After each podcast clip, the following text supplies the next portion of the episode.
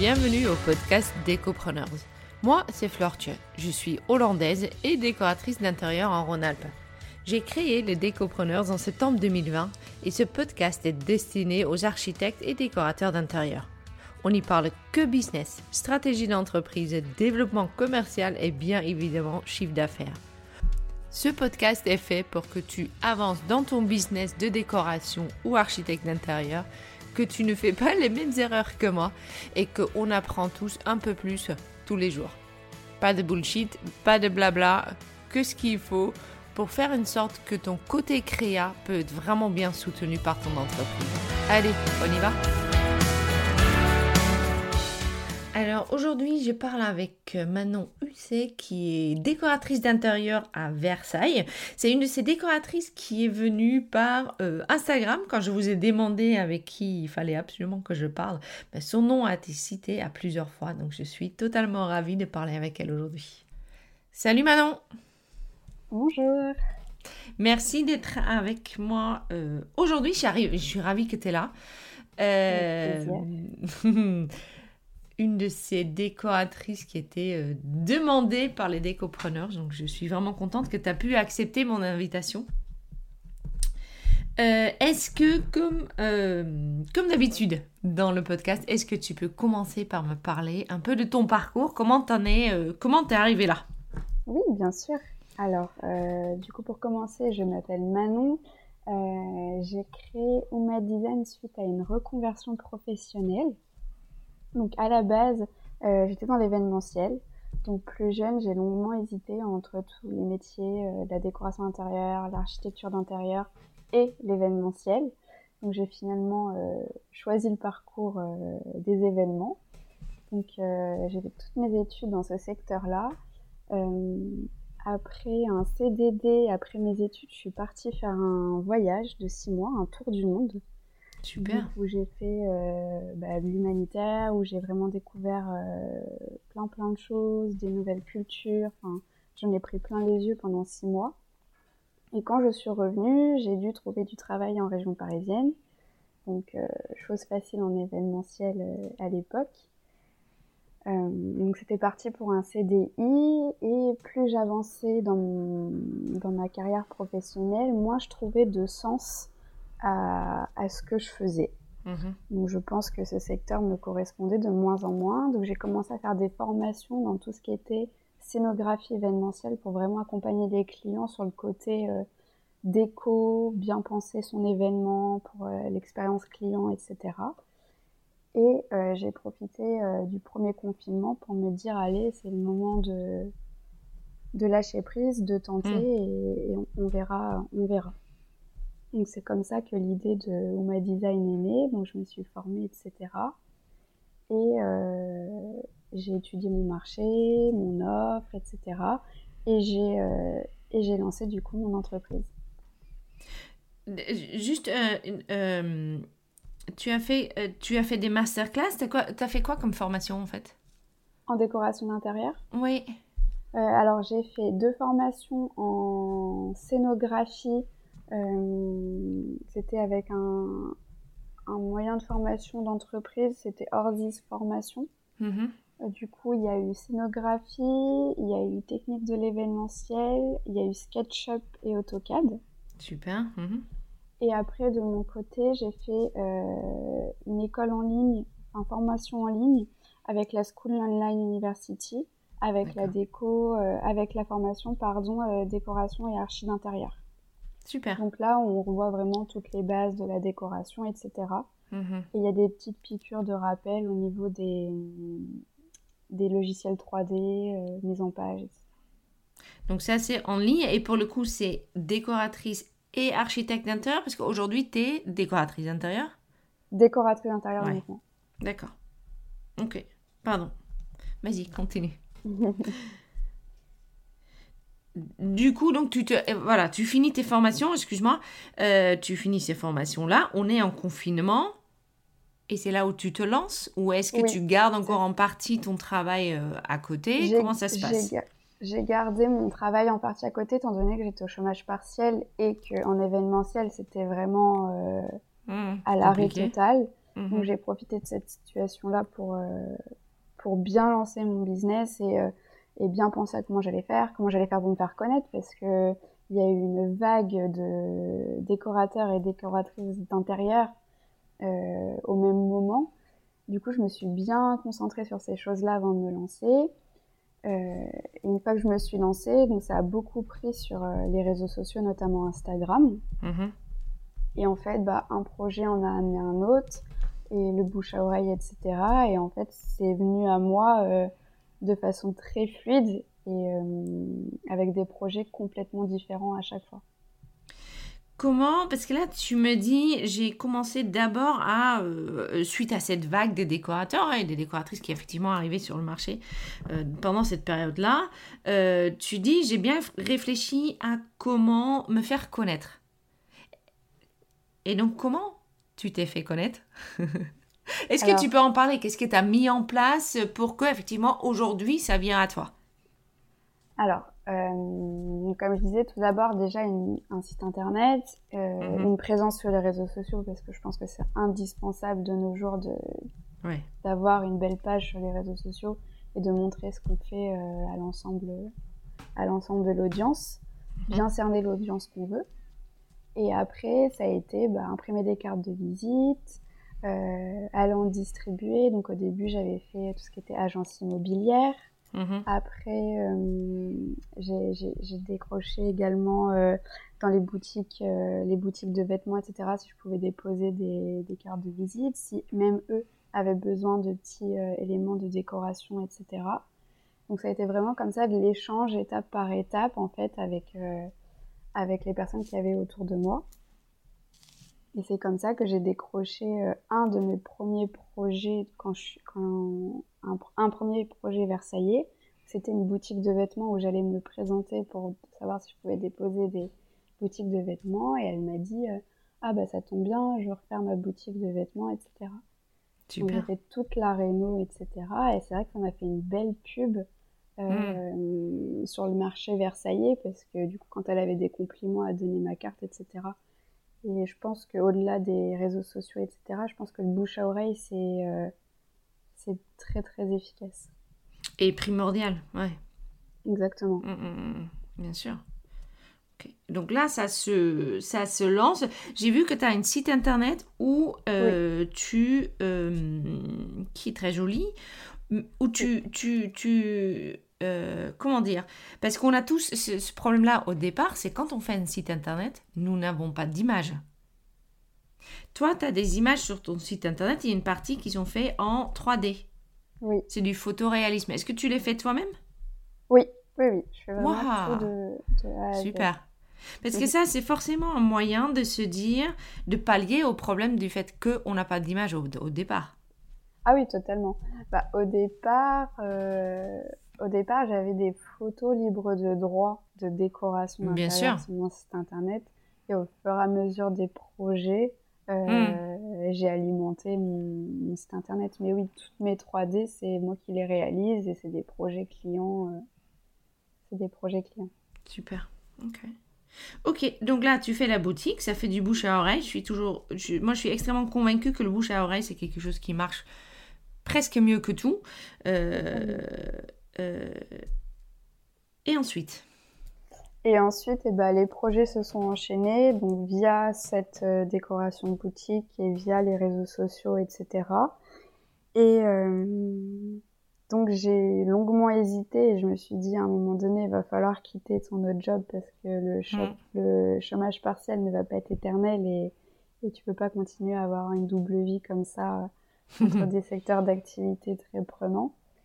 Donc j'ai démissionné et euh, je me suis retrouvée du coup à 100% dans la déco, donc vraiment à me concentrer euh, sur mes projets clients, à prospecter, à, à, créer du contenu sur les réseaux sociaux, etc. Mhm. Et là, il y a eu quand même un petit travail euh, peut-être un peu psychologique parce que quelque part, tu as dû quitter un CDI. Oui, totalement. Il y avait deux choses avant le confinement, euh, vu la charge de travail que j'avais, etc., euh, je pense que je faisais un début de burn-out. Hmm. J'avais, en plus de ne plus trouver de sens dans mon, dans mon travail, il y avait quelque chose qui n'allait pas psychologiquement, effectivement. Mhm. Et dans toute cette période de transition, en fait, je me posais la question. Je pense que le principal frein que j'avais, c'était au niveau de l'argent. Mhm. Donc je sais, ça peut être bête parce que l'argent fait pas le bonheur, mais j'avais besoin de cette. euh, de Ça cette paye le loyer quand même. Hein. C'est ça. En fait, c'était la sécurité par rapport Mm. à l'argent qui m'inquiétait. Et je me suis dit, oh là là, mais euh, en CDI, on a tous les mois, on a le même salaire. euh, en arrêt maladie, euh, on, est, on est payé. En vacances, on est payé, etc. Là, si je me lance à mon compte, je peux compter que sur moi-même. Oui. Donc oui, il y a le côté euh, liberté, etc. Mais il y a quand même ce côté euh, qui fait peur. En plus, on est d'acheter notre appartement, etc. Enfin, il y avait plein, plein, plein de questions. Du coup, j'ai vraiment fait un travail sur moi-même. euh, j'ai fait tout ce qui est euh, bah, méditation, sophrologie. Je suis très, Mhm. je suis très amatrice de ces méthodes-là pour vraiment me concentrer sur mon choix, etc. Et je me suis dit, bah allez, au pire des cas, euh, je retrouverai un autre travail si vraiment, vraiment, enfin, qu'est-ce que je risque? Mhm.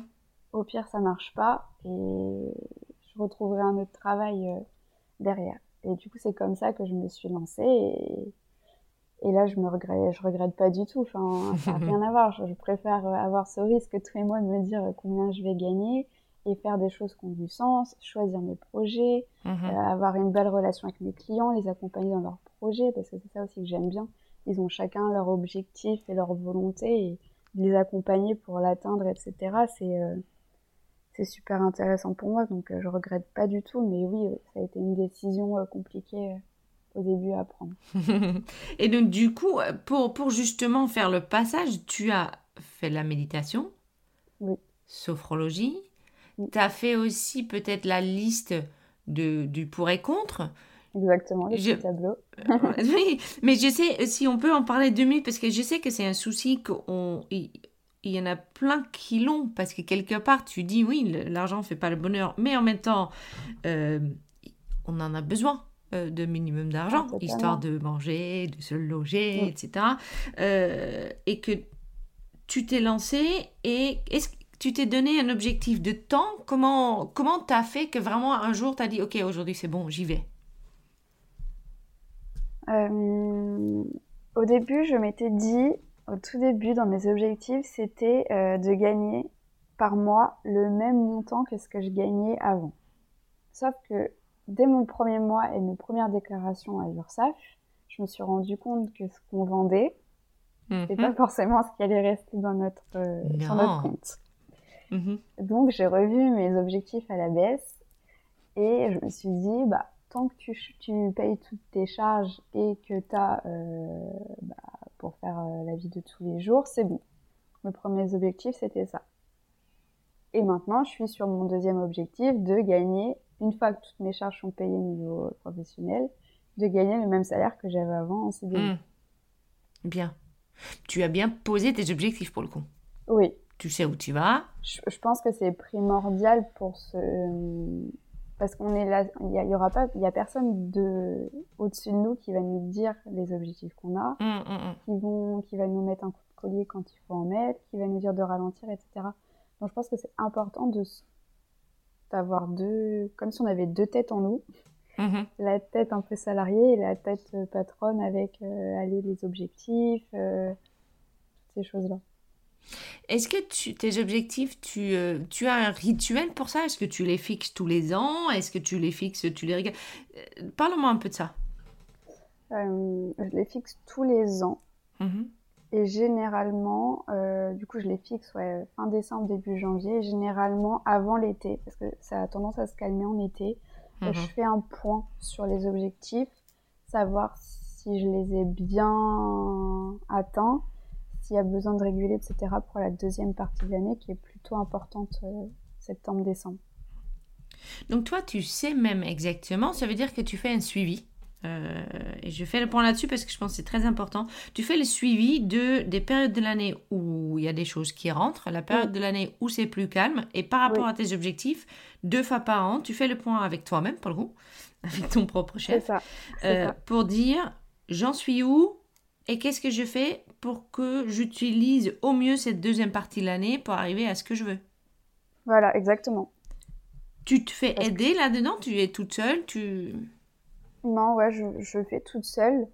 Euh, là, pour donner un, en termes d'exemple, euh, euh, début d'année c'était un peu plus calme, donc je sais que je me suis dit, je me suis posé la question, bah, qu'est-ce que je peux faire pour euh, entrer des dossiers? Enfin, il va falloir que ça, que ça rentre. Donc bah, j'ai fait des promotions, j'ai refait euh, bah, de l'achat de promotions sur Google, euh, sur Instagram, etc. Et ça m'a ramené tout de suite des, des contacts potentiels et des mhm. projets. Donc je me suis dit bon, ok.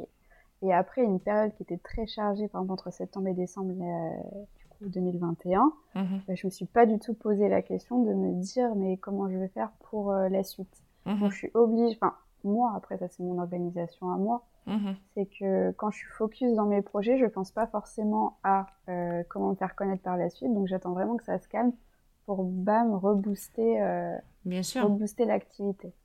D'accord. C'est plutôt euh, quelque part au, jour le jour. Oui. Ouais.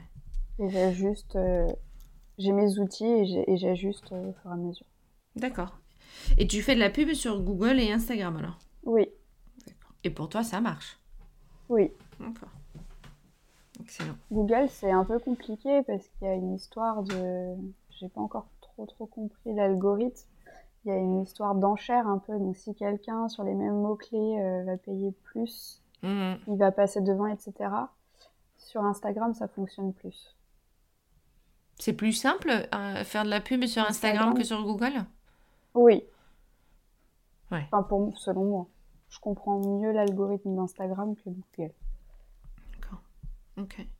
Moi, j'aime bien que tu te poses tous les ans, deux fois par an pour le coup, pour faire le point sur ton entreprise. Je pense que c'est extrêmement important de savoir où tu vas, où tu en es et qu'est-ce que tu peux encore euh, mm.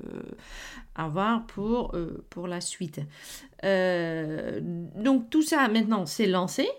ça fait trois ans que tu es purement dans la décoration d'intérieur ça a l'air de marcher, tu as des clients, tu te payes, tu es sur ton deuxième objectif. Est-ce qu'il y a un troisième objectif? Ah bah, Ou pas encore Là, changer de statut et le rêve ultime serait d'avoir un salarié, d'avoir des bureaux et euh, vraiment avoir euh, ouais, des salariés. Ça, ça serait euh, l'aboutissement de tout ce travail. Ouais. Et tu mets aujourd'hui des choses en place qui vont te permettre de faire ça? Est-ce que c'est déjà, est-ce que tu as fait aussi le truc deux ans, cinq ans, dix ans? Euh, non, j'ai pas fait deux ans, 50, 10 ans, mais je me suis dit que là, je me laissais aller deux ans pour stabiliser, pour mhm. avoir euh, vraiment quelque chose de sain et, et de fluide, qui ait pas de trop de montagne russe. Mhm. Exactement, que ça soit vraiment stable. Et, euh, et après, du coup, je, je, mettrai en place pour atteindre ces objectifs-là de ouais, d'avoir des bureaux, euh, avoir une salariée. Euh. Super. Génial. Euh, tu as dans ce que tu as mis en place pour euh, ton entreprise, tu as un objectif, une, niche quelque part. Tu as forcément cette envie de faire des choses euh, jolies, d'être proche de tes clients, mais tu, tu leur apportes une, autre truc, une, une, sorte de niche qui est, tu leur parles du zéro déchet et du seconde main. Oui. J'aime beaucoup euh, les zéro déchet et la seconde main parce que déjà je le pratique moi-même. Mhm. Donc c'est vrai que c'est facile à, à, donner envie du coup à ses clients de, de tester ces choses-là. Je pense qu'on maintenant il y a beaucoup moins d'a priori sur tout ce qui est seconde main. Mhm. Avant, je pense que les personnes avaient peur euh, que ce soit abîmé, que c'était pas forcément. Il y avait plein d'a priori.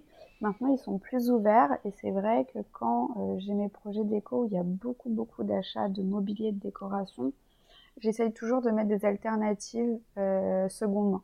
Mm-hmm. Donc des choses que je trouve soit euh, sur le Bon Coin, soit sur Celency, sur Isidore. il y a énormément de brocantes en ligne maintenant, euh, même si on fait des projets à distance. Plus toutes les brocantes et les antiquitaires, les antiquités qu'il y a dans les dans les villes, en, mhm. boutique.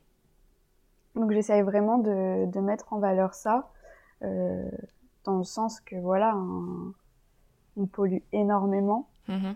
La mhm. décoration, la décoration intérieure pollue aussi, la fabrique, la surconsommation de, de vouloir tout changer de sa déco, etc. tous les ans, enfin c'est pas possible. Et du coup, c'est de, de, sensibiliser les clients à se dire, bah, ok, vous en avez marre de, de cette déco, mais le canapé, il, est très bien. Il suffit juste des fois de changer les coussins ou de rajouter une housse ou un plaid et ça va vous redonner une seconde vie. Ou vraiment d'acheter d'occasion euh, certaines pièces. Oui, bien sûr. Ils sont de plus en plus euh, partants et ouverts à, à ces choses-là. Oui. Du coup, ça a commencé parce que, j'allais dire parce que tu habites à Versailles. Euh, bah, mais juste avant qu'on commence à enregistrer, tu m'as raconté quand même qu'à Versailles, tu trouvais pas mal de choses dehors, quasi neuves, que tu as pu euh, remettre en valeur, revendre, redonner à tes clients, ce qui t'a donné en fait cette idée aussi d'aller plus sur du second main. Je faisais, euh, bah aussi c'est les encombrants, j'allais appeler ça autrement, mais c'est les mm. encombrants de Versailles qui sont par quartier toute la semaine. Du coup, euh, moi mes préférés c'était le mercredi et le dimanche, donc dans les deux quartiers que j'aimais bien. Et on trouvait mais mais je pourrais même pas décrire parce que la première fois que je l'ai vu, je me suis dit mais c'est pas possible de. Mm. Pour moi, les encombrants, c'est des choses vraiment cassées qu'on n'a pas du tout envie d'aller mettre à la déchetterie. Du coup, on attend les encombrants. Et là, c'était des meubles télé, des tables, des chaises, mais en, en parfait état. Donc au début, j'ai commencé à en prendre pour moi, donc je prenais des chaises et puis bah, je les recustomisais. Par exemple, une chaise euh, osier, métal, acier, je la rebombais en doré, des choses comme ça.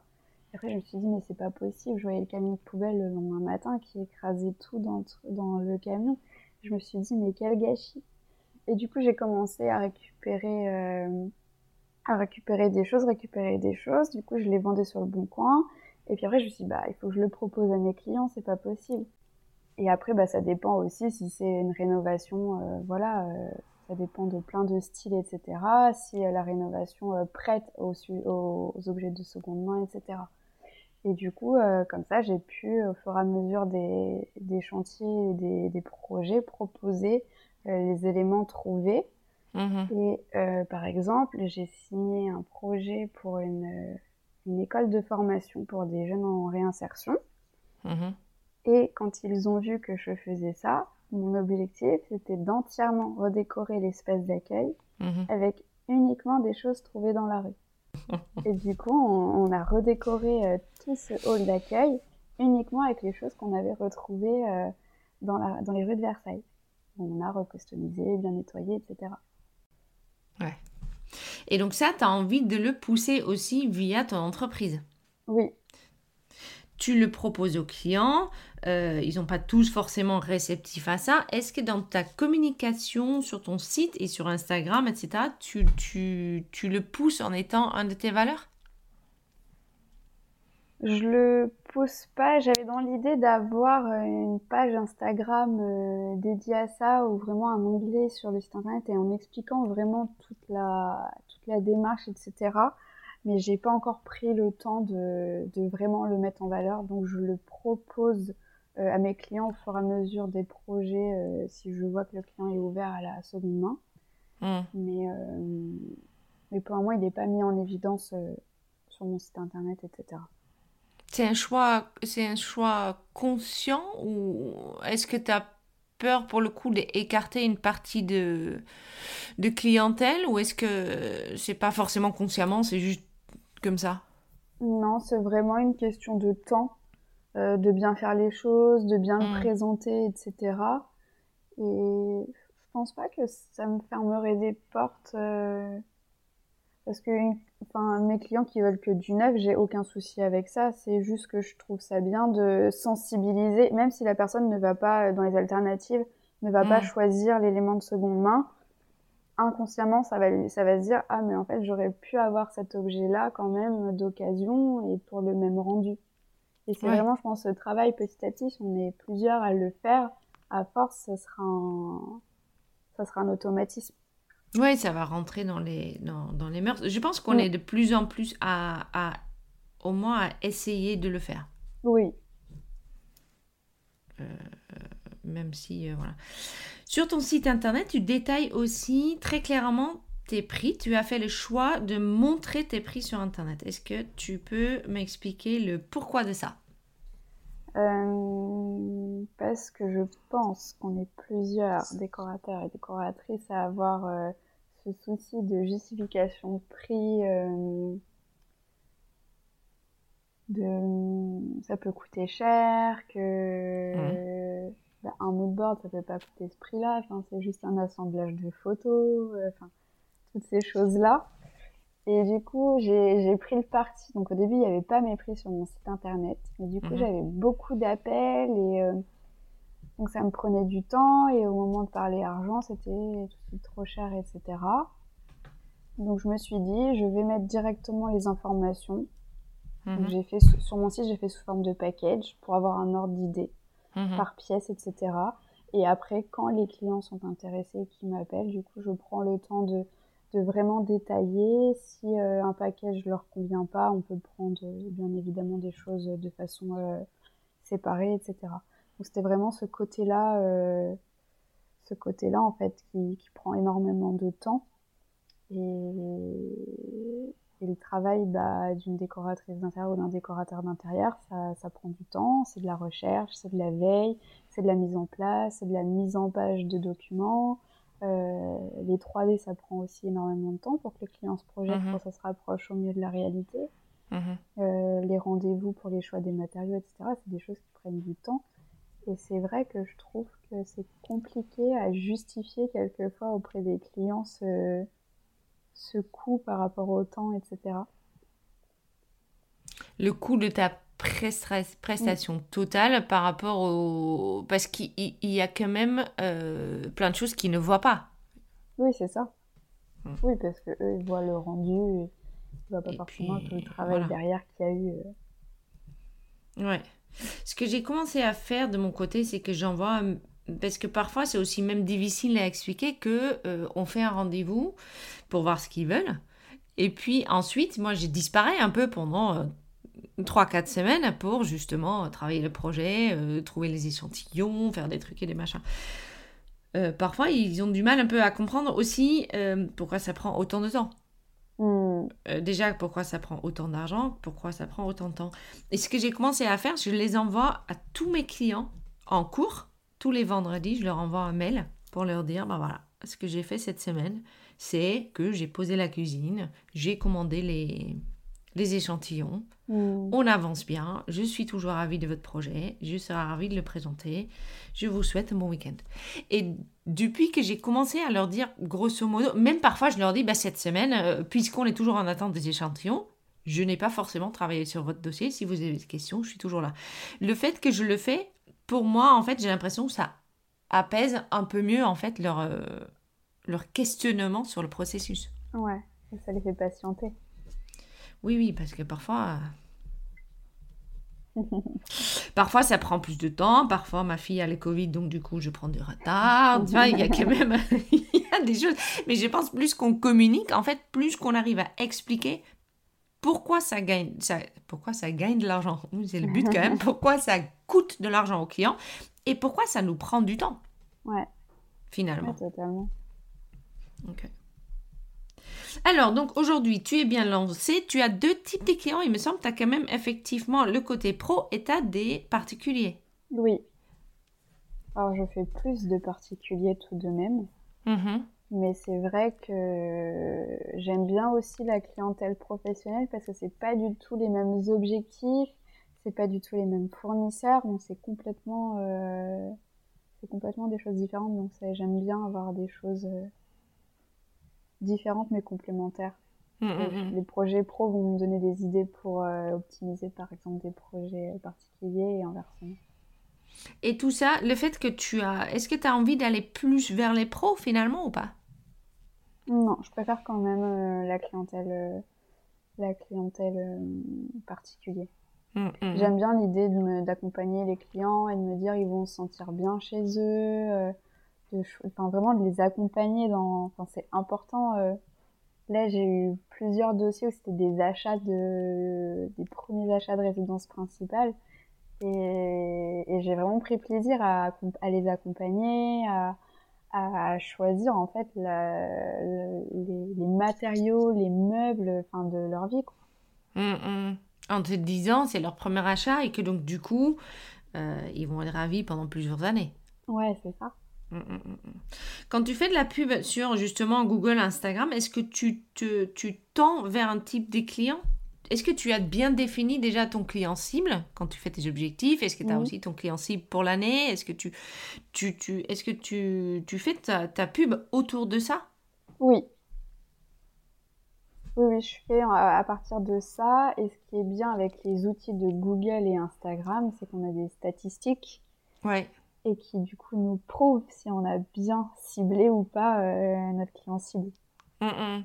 Et donc toi, tu les utilises ces statistiques-là? Oui, oui, oui. Mm, c'est important. C'est important. Tu en tires des conclusions Oui. Oui, oui. Mais je sais que mes, mes premières publicités que je faisais, je me rendais compte que j'étais pas complètement dedans et du coup c'était pas efficace comme ça le devrait. Ouais.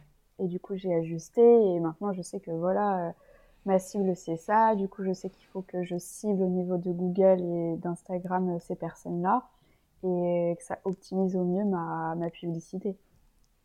Donc, ça fait combien de temps que tu utilises euh, Google et Instagram pour les pubs? Juste pour bah, savoir. Hein, ça doit faire un an. Et donc, tu, tu, on peut dire qu'au bout de un an, tu as à peu près. Pour Instagram, tu as plutôt tu as des résultats rapides par rapport à ton pub, surtout parce que tu as travaillé tes statistiques sur la longue. Oui, exactement. Et pour Google, c'est un peu plus compliqué. Euh, Google, oui, je pourrais pas dire si j'ai eu des projets. Euh, je sais que j'ai plus de visites sur mon site internet. Ouais. Mais j'ai pas, j'ai pas quantifié, enfin, j'ai pas qualifié. Euh, parce que quand j'ai des appels ou des demandes clients, je demande toujours comment ils m'ont connu. Hmm. Et généralement, c'est souvent Instagram, LinkedIn ou le bouche à oreille. D'accord. Euh, perso, je ne comprends rien de Google. je, j'ai essayé, ça m'a coûté de l'argent, ça s'est mal passé. Mais Google, c'est compliqué. Et pour le moment, j'ai pas encore euh, la clé pour hmm, hmm. optimiser au mieux le référencement. Et je pense, encore une fois, c'est qu'on est énormément et du coup, je pense que ma, ma clientèle cible n'est pas. Euh, je pense qu'il faut vraiment, pour se démarquer sur Google, avoir un, vraiment une niche, mais vraiment une niche qu'il n'y ait pas beaucoup de personnes autour. Ouais. Quand on aime bien particulier, le euh, professionnel, qu'on a la décoration, euh, le coaching, les visites conseils, enfin, les prestations de base, euh, projection 3D, visite virtuelle, etc. Mm. C'est vrai que je pense qu'avec l'algorithme de Google, ça, ça ressort pas bien. Ouais. Parce que, est-ce que tu es d'accord avec moi pour dire. Euh, est-ce que. Tu, parce, non. Voilà, attends, mhm. je vais sortir une phrase correcte. Mhm. Euh, oui, tu, tu es axé en partie sur cette côté zéro déchet, mais tu en, tu en parles pas plus que ça. Aujourd'hui, on est quand même énormément, euh, énormément de personnes sur ce marché. On est beaucoup. Euh, on a tous les mêmes envies, quelque part. Hein. On a tous on a tous ces valeurs-là de dire je veux que mon client soit bien chez lui, je veux que quand il rentre, il est content, il a plus envie d'en sortir, je veux que euh, son décoration soit faite dans son budget. ça, c'est un peu les, les, les, les, valeurs de base de ce qu'on a. Est-ce qu'aujourd'hui, tu as une idée de pourquoi toi, tu t'es démarqué dans ce marché qui est si saturé Est-ce que ça, tu hmm. l'as posé dans...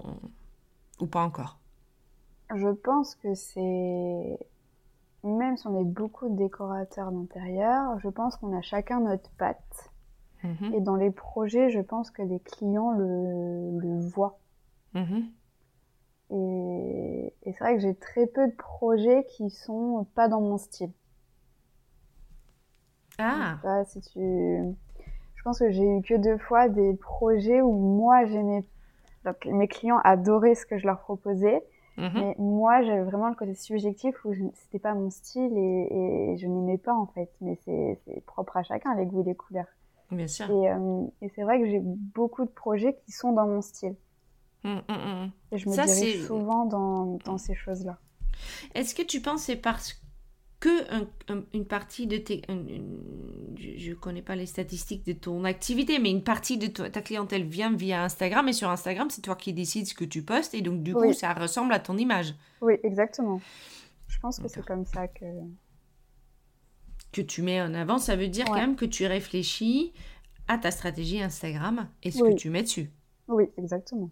D'accord. Tu as commencé à faire des stories Il paraît que c'est le truc à faire maintenant. Les stories? Ouais. Oui.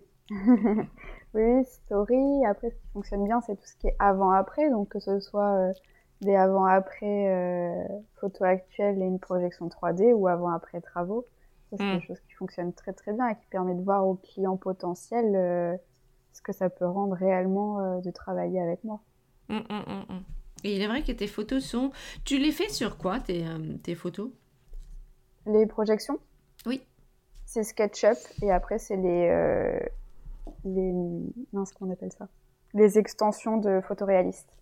D'accord. Et après, je retouche les photos. Ah oui, c'est du travail quand même. Oui, c'est du travail. Mais c'est pour vraiment ce. Je fais pas ça sur tous mes projets. Euh, quelquefois, je fais des projections euh, vraiment 3D. Hmm. Mais euh, je trouve que la photo, les photos réalistes, ça permet encore plus aux clients de se projeter. Hmm. Et ça met encore mieux en avant, je trouve, bah, le mobilier qu'on leur demande d'acheter, qu'on leur hmm. propose, les travaux, etc.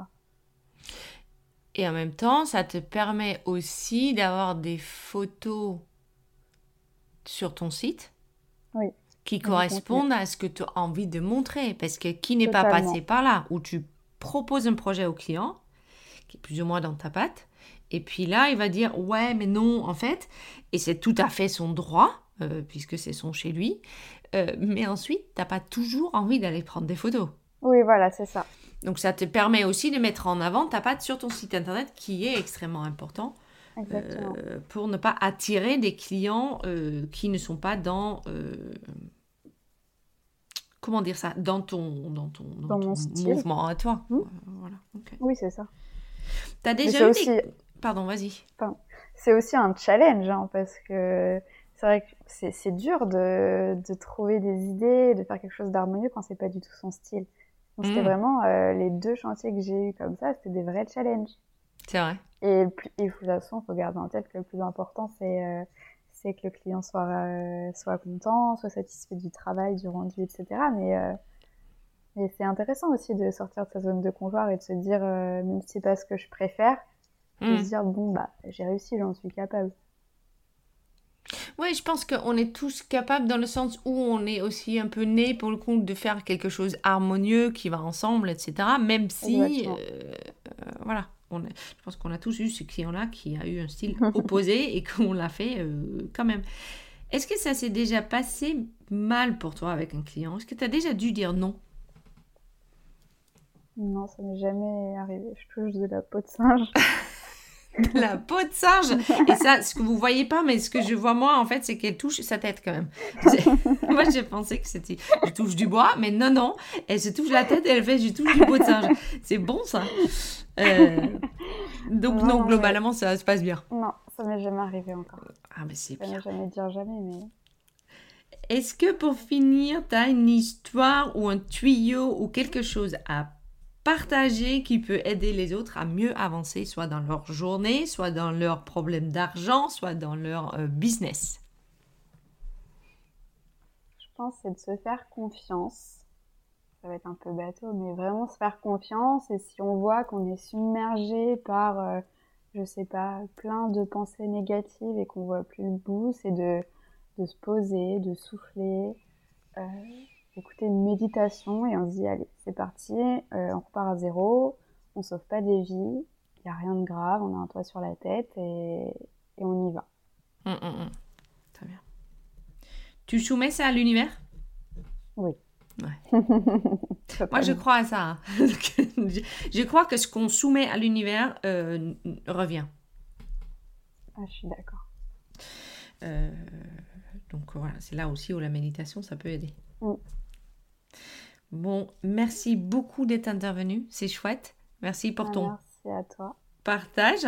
Euh, je te souhaite que du bonheur à Versailles et ailleurs. le jour où tu trouves quelque chose de totalement design dans les poubelles de Versailles, appelle-moi, je veux bien le savoir et et te l'acheter. je te souhaite aussi d'aller voir ma copine Marie Martens qui est qui a une boutique de sacs que j'adore absolument sur Versailles. Si tu passes la voir, tu lui claques une bise de ma part. Et puis, euh, encore une fois, un très grand merci. Avec plaisir. Merci à toi pour ce moment d'échange. Avec grand plaisir. Alors, un grand, grand merci à Manon. Qu'est-ce que c'était intéressant. J'ai appris plein de choses. Clairement, un épisode où il fallait avoir du papier, un petit crayon et, euh, noter que des bonnes idées. Un grand, grand merci encore une fois. Euh, alors, euh, merci d'avoir écouté encore les Décopreneurs. C'est génial. Euh, si tu veux nous suivre, ça sera sur Instagram, généralement, Décopreneurs underscore business underscore podcast. N'hésite pas à m'envoyer tes messages, les petits oh merci, c'est cool ou j'ai appris quelque chose avec plaisir. Si tu à une décoratrice ou décoratrice, une, un architecte d'intérieur que tu et qui tu penses peut apporter quelque chose au podcast, n'hésite pas à nous mettre en contact parce que je suis toujours à la recherche euh, des, gens qui ont envie de partager, qui ont envie de, euh, de, venir discuter avec moi justement pour aider aussi les autres à, euh, mieux vivre de leur business, à être plus professionnels, etc.